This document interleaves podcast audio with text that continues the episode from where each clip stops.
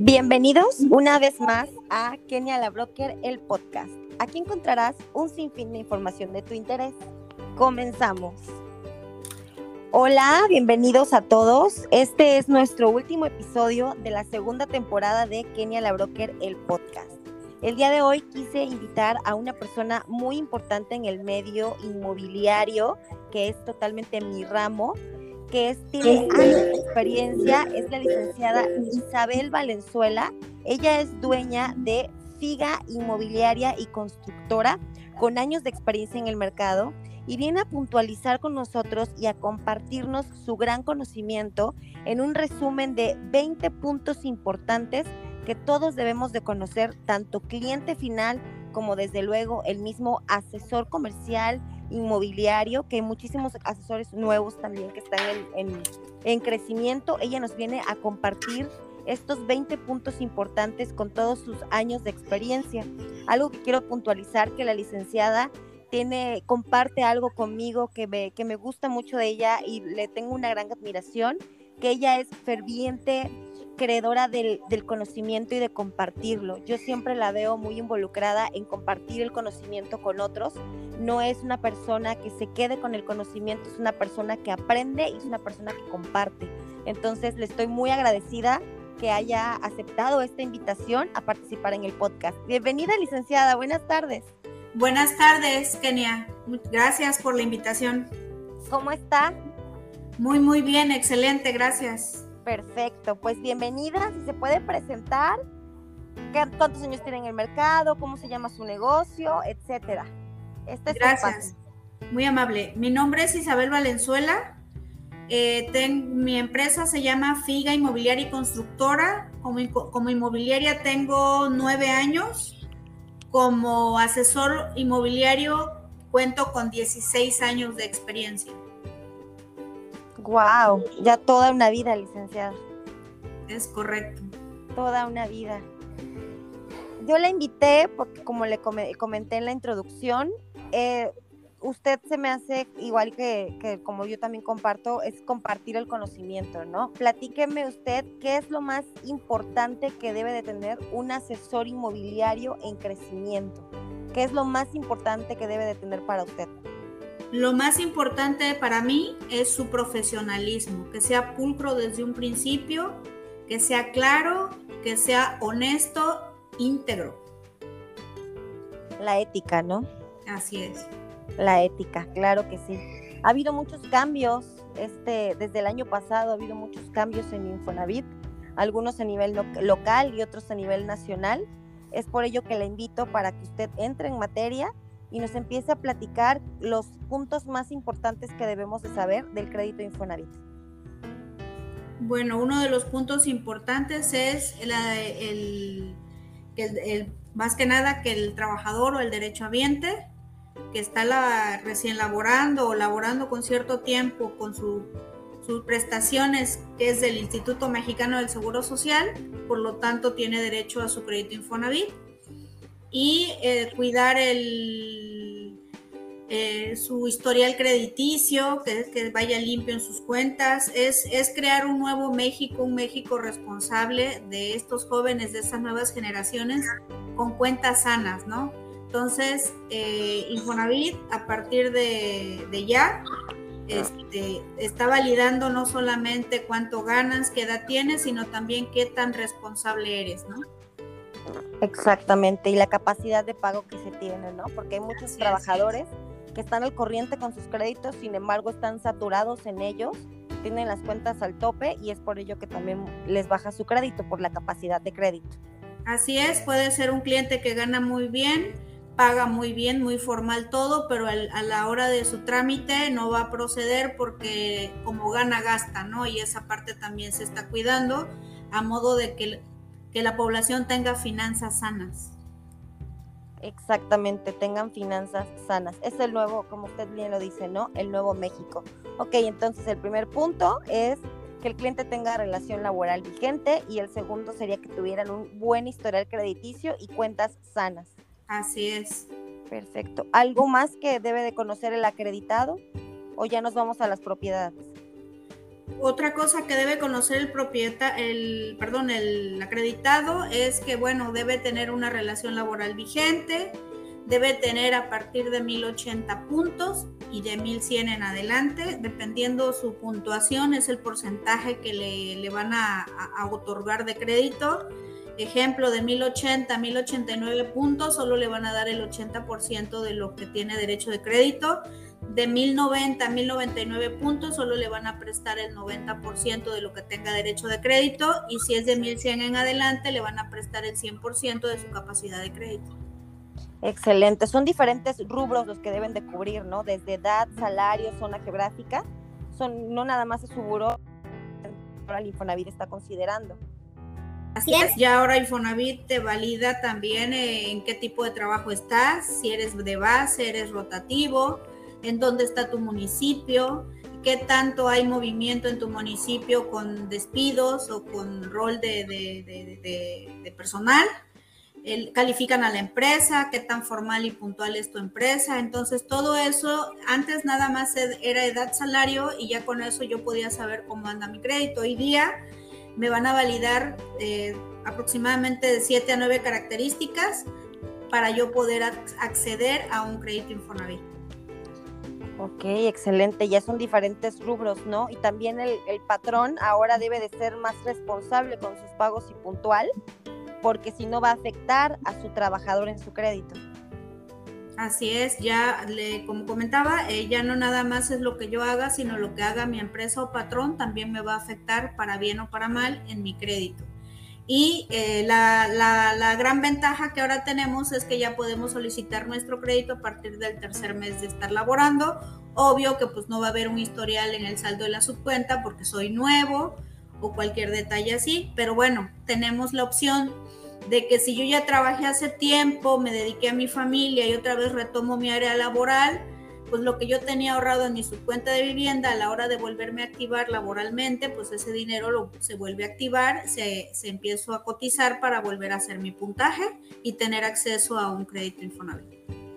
Claro, ahora ya no tiene que esperar otra vez que decían, casi tengo que volver a empezar a pesar de tener saldo en el saldo de las subcuentas. Ahora sí, no valga la redundancia, saldo en el saldo de la subcuenta de vivienda, ¿no? Así es. Ok, licenciada. ¿Alguno, ¿Algo más que quiera adicionar en cuanto al acreditado o nos vamos a los puntos característicos de las viviendas? Pues algo que quiera, pues prácticamente es eso, el, que ahora eh, Infonavit está cuidando la cartera vencida, es decir, que sean clientes responsables para que sean cuentas sanas y estados de cuentas sanos, ¿no? Claro, sí, porque hay mucha vivienda recuperada, ¿no? Algo que se ha visto mucho recientemente es que muchas personas dejan de pagar su casa y es donde vemos casas desde abandonadas, casas que se vuelven a, vender por el mismo crédito Infonavit porque se tienen que, recuperar. Así y todo es. Eso le cuesta. Algo que sí me gustaría, aprovechando el medio, eh, hacer hincapié con los clientes este, eh, no sé cómo se desarrolló esta situación, pero hay clientes que ya no buscan una casa, buscan un reembolso y eso para el instituto se llama fraude. Para que tengan cuidado los derechohabientes a la hora de hacer una operación, porque si el vendedor le dice que sí, sí, yo te devuelvo el cambio, y el vendedor no se hace responsable, nadie puede responder por él, ni el asesor, ni el instituto, ni nadie puede responder por un dinero que acordaron entre particulares, entonces es mejor que no lo hagan. Y es muy común, licenciada, digo, yo estoy del, del otro lado del, del juego, pero me ha tocado que es muy común que piden devolución desde, desde entrada, ¿no? O sea, ya no se fijan en la casa que más les guste, más se adecue a sus necesidades, les quede más cerca de su trabajo, etcétera. Ahora se buscan una propiedad que les pueda dar devolución. Y desde ahí volvemos al primer punto, ¿no? La ética del asesor inmobiliario. Exacto. Y sobre todo que hacerle, yo como asesor, hacerle ver al cliente que es un, es un dinero, hablando de la devolución, es un dinero que va a pagar entre el financiamiento y no se pone a, abonar a capital en promedio de uno a tres veces la cantidad que le dieron, aparte de que es un crédito que va a pagar a 28 años y se va pulcro y, que es una cuenta larga, ¿no? O sea, no es nada más el, el dinero del momento, sino lo que te puede implicar y sobre todo que si el propietario dice ya no te devuelvo nada, nadie lo puede defender y es un dinero que él va a tener que pagar, ¿no? Exactamente, es un acuerdo entre particulares y el Infonavit no se hace responsable por esas devoluciones y tanto que hemos visto que muchas veces no les regresan ese, ese dinero puesto que no hay una obligación jurídica de por medio. Sí, sobre todo para nosotros los asesores profesionales inmobiliarios para créditos Infonavit, eh, a dejarle muy claro al cliente que nosotros no nos hacemos responsables de acuerdos entre particulares, ya que el instituto puede demandarnos incluso y a nosotros y al, y al comprador por fraude en su crédito, ¿no? Claro tiene mucha, tiene mucha, mucha lógica, ya que pues inclusive ellos están incurriendo en fraude a sí mismos por su crédito y al instituto, ¿no? Licenciada, del nuevo crédito, ¿usted qué opina del crédito bancario donde se destraba el saldo de su cuenta de vivienda? ¿Vino a cambiar? ¿Realmente no le funciona? ¿No cree que tenga una, una buena respuesta? o qué opina usted del nuevo crédito? Bueno, voy a hablar por mí. tengo en trámite o en proceso a un derechohabiente, que en eso estoy con lo de su cuenta, de mi cuenta Infonavit. Ya ven que ahora todo se tramita a través de mi cuenta Infonavit. Entonces estoy apoyando al cliente para que cree su cuenta y podamos ver su saldo. Él más o menos sabe más o menos cuánto tiene y pues él lo ve como una magnífica opción. Eh, él es profesionista independiente genera su dinero, tiene manera de comprobar y dice, trabajé mucho tiempo para un instituto y pues ese dinero lo tengo ahí, eh, más o menos supera él los 80 mil pesos y dice, es un dinero que pues generé, que ahí está archivado, le dice él, y que pues ahora puede él hacer uso de eso. Entonces, al menos este cliente que estoy eh, trabajando en este momento lo ve como algo viable y algo que dice él, no, pues es que 80 mil pesos ya me sirven para completar lo que quiero hacer o el proyecto que quiero hacer. Y así como él, hay mucha gente que le fue bien, trabajó bien, ahorró bastantito en el saldo de la su cuenta de vivienda, pero que por no tener relación laboral antes no podían disponer de esos 80, 100 mil, 120 mil, 200 mil. Hay personas que tienen diferentes importes y que no podían aprovecharlos porque pues no tenían relación laboral, pues hoy día pues con este, nueva, este nuevo producto van a poder utilizarlo. Como broker, la verdad hay muchos profesionistas independientes que se nos acercaban y nos decían, tengo 300 mil pesos, tengo 400 mil pesos en el saldo de la cuenta, actualmente no estoy cotizando, ya soy independiente o en la empresa donde yo trabajo no cotizo y no puedo hacer uso de ese saldo de su cuenta que es mi ahorro, ¿no? Entonces, eh, igual yo opino que fue un, un muy atinado una atinada decisión y un muy atinado producto por parte de las instituciones que lo tienen, que aprovecho el comercial, son al día de hoy HCBC y Banor. Poco a poco las demás instituciones van a irse adheriendo a este programa. Licenciada, las propiedades. Esta es una, esto sí va a ser un boom, que es mucho lo que nos preguntan. Si pasa el techo de láminas, si no pasa el techo de láminas, si él pasa el piso firme, una recámara, ya no, dos recámaras cuál es el metraje, realmente el instituto, cuáles son sus políticas en cuanto a las viviendas. Tienen que tener puertas, no, no pueden no tener puertas las habitaciones. Quiero que nos ilumine con su amplio conocimiento. Muchas gracias. Bueno, eh, de entrada una propiedad debe estar terminada, debe estar en una zona urbana. Si es una zona, eh, una colonia foránea un un pueblito cercano debe rendir ciertas características que el instituto solicita. Eh, ejemplo, las habitaciones, la cocina con su tarja, el baño con su regadera, lavabo, taza, todo, todo una vivienda habitable, ¿no? Los techos, eh, sí pasan los techos de lámina siempre y cuando están, estén estos en óptimas condiciones y estén sobre montenes metálicos. No pasan maderas, no pasan plafones, ni láminas, tengo entendido que ni láminas de asbesto, solo zinc eh, en montenes de, metal. Y eh, debe tener eh, lo que es la, calle, guarnición y el inicio de la casa, ¿no? No puede ser allá en, el monte, por decirlo así. Sí se aceptan, se han ingresado propiedades de, de, pueblitos, vamos a llamarlo así, pero el pueblito reúne los, los requisitos mínimos de Infonavit para que pueda pasar. Otro tema es el tema del agua. El, agua sí o sí debe tener, eh, llegar de parte de, una infraestructura hidráulica. es decir, no puedo meter una vivienda que tenga un pozo ahí rústico familiar. Es el, todo lo que sean viviendas con pozo no pasan para el instituto. Sí pasa el que tengan un drenaje o una fosa séptica adecuada al tipo o tamaño de la casa. Era mi duda, la fosa séptica. Sí pasa entonces con Infonavit. Sí, siempre y cuando estén en las condiciones que, un ingeniero, un arquitecto debe, sabe que debe tener una fosa séptica o un biodigestor. Y en los temas del agua, licenciada, hace poco tuvimos aquí en Veracruz eh, una serie de conflictos con el agua. Al día de hoy, los temas del agua debe estar regularizado con alguno de los dos institutos que nos proveen el servicio o ya se puede con estos pozos que tienen derechos de extracción de con agua, como en los fraccionamientos. Ajá, por ejemplo, los fraccionamientos de la zona de la Riviera, ellos tienen su propio sistema de agua y en sus cuotas de mantenimiento les cobran el servicio de mantenimiento y, una opción que dice agua o servicio de agua. Eh, ese tipo de documentación el instituto lo está, lo está aceptando.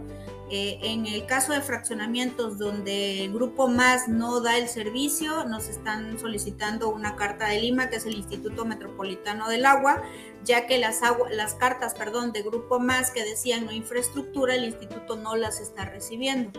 Sobre todo la notaría o el tema de notaría tampoco. Entonces, sí es muy sano o es sano que eh, uno como asesor, cuando en la captación valides y cheques todos los requisitos que se tiene de la casa. No, no, yo sugiero siempre no poner a la venta una casa que no tengo ni la copia de la escritura. O sea, debo revisar bien todo antes de hacerle publicidad a una casa. Cuando yo en lo personal, cuando ya validé la escritura, ya vi que es soltero o casado, ya vi que tiene a la esposa viva y el esposo vivo, este, que tiene agua, luz predial, y que las condiciones de la casa son viables para un crédito Infonavit, entonces ya, ya saco a promoción la, la propiedad.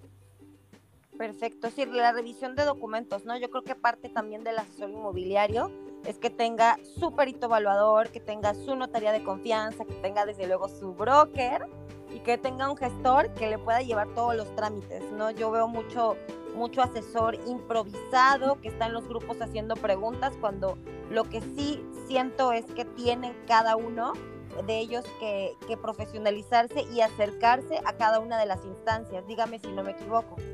Así es, de hecho hay mucho asesor que dice llamarse independiente, yo los invito a que con quien gusten, no precisamente conmigo, digo, si quieren venir para acá, bienvenidos, pero sí que se afilien o trabajen de la mano con una inmobiliaria porque hay cosas que como independientes andas como en solitario, ¿no? Y, no tienes la información al, al 100. Aparte el hacer equipo, el hacer sinergia ahorita con los temas del de, SAT y todo eso es sano. Y vas creciendo a andar solito ofreciendo y vendiendo casas. Nosotros como FIGA Inmobiliaria y Constructora hacemos alianzas con una empresa que creó un programa que se llama riesgo cero, es decir, yo capto una casa, le pido los papeles al cliente, se los entrego a riesgo cero, riesgo cero hace alianzas con dos, tres notarías, validan la documentación y le dicen al asesor, tu casa es viable. O sea, si no lo sé hacer yo, yo por la experiencia, pero hay compañeros que dicen, ¿y qué le checo a la escritura? ¿Y qué le busco? Y no sabemos. Bueno, entonces tenemos esa herramienta que se llama riesgo cero, que alguien lo haga por mí o me apoye y yo ya voy a, promover mi vivienda tranquilo y en paz de que la casa reúna los requisitos para poderla vender por un crédito Infonavit. Bueno, ahorita en este momento me estoy basando a un crédito Infonavit, que es nuestro tema. Claro, wow, licenciada, está buenísimo ese programa, es una gran idea y ojalá y se pueda replicar con otras con otros asesores independientes, ¿no? Como usted dice que están en solitario, que no tienen la infraestructura, que no tienen la información.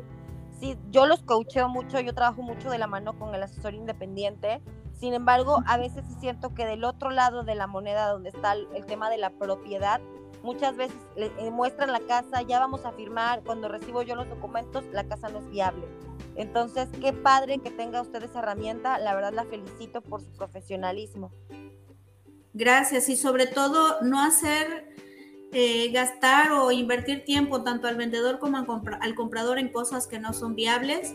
Imagínense mandar a hacer un avalúo de una propiedad que no, no va a prosperar. O sea, ¿quién le devuelve al cliente su avalúo? Tiene que responder el asesor independiente ¿Por qué? Porque si no se quiere afiliar a, a una inmobiliaria o profesionalizarse, hay precios a pagar por la ignorancia, ¿no? Exactamente, exactamente. Y dan más vueltas, ¿no? Es como cuando yo les invito a los asesores que primero chequen el buro de crédito del cliente y si tiene capacidad de pago antes de todo, de mostrarle 100 casas. No me ha pasado muchas veces que le muestran 100 casas al, asesor, al cliente, el asesor, y ya cuando viene conmigo el cliente ni siquiera es viable para el perfil de las propiedades que le mostraron. Entonces, también habla de parte de un poco de, de quizás falta de conocimiento de estos asesores inmobiliarios. Así es, de, parte de FIGA Inmobiliaria Constructora contamos con FIGA Escuela Inmobiliaria Avanzada, donde doy constantemente cursos de capacitación y, y, no necesariamente tienen que ser asesores que trabajen en inmobiliaria, es una escuela abierta a todo público, incluso personas que quieran incursionar en el medio inmobiliario, yo los invito a que se inscriban en, las, en FIGA Escuela Inmobiliaria Avanzada para que no hagan o no les pase lo que compañeros que han aprendido a través del prueba y error eh, han pagado precios muy altos por su desconocimiento o algunas personas que no les interesa profesionalizar su actividad, ¿no? Entonces, está bien, se vale que no lo hagan, pero hay precios muy altos a veces a pagar por esos desconocimientos. Claro, exactamente. He visto mucha gente desfilar también en este medio porque tienen que algunas veces regresar a avalúos, etcétera, pero todo, todo es la base del conocimiento, como bien lo menciona licenciada. Un, punto también en cuanto volviendo al tema de las viviendas, las casas de una recámara siguen pasando por crédito Infonavit, también es una pregunta que me hacen muy constantemente. Para vivienda usada, sí, para vivienda usada, las casas de una recámara pasan por Infonavit, deben cumplir un mínimo de metraje, si no me equivoco y no, no doy una información errónea, son 38 metros cuadrados en adelante para que pueda pasar una propiedad de una recámara. Para constructores vivienda nueva no son aceptables viviendas de una recámara. Ya es a partir de dos recámaras. Okay. Para, para un constructor desarrollador, vivienda nueva, eh, Infonavit puro, que así le llamamos al puro crédito Infonavit, no es un coffee, no es, debe ser una vivienda nueva, dos recámaras como mínimo. Ok, excelente licenciada. ¿Algo más que quisiera usted adicionar como parte de, este conocimiento que nos está abriendo los ojos a nosotros? Mm, pues no, pues en el sentido de que pues tengo tanta información en la cabeza que desconozco que pudieran requerir pero cualquier cosa, estoy a sus órdenes y yo lo único que le pido a los asesores es prepárense. Y, que quede claro, no es porque yo quiera vender inscripciones en mi escuela o talleres o cursos, sino que sí, también es negocio y debo vender, pero más que nada mi interés de haber creado FIGA Escuela Inmobiliaria Avanzada es profesionalizar al asesor inmobiliario. Claro, la profesionalización y sobre todo también el estudio constante, ¿no?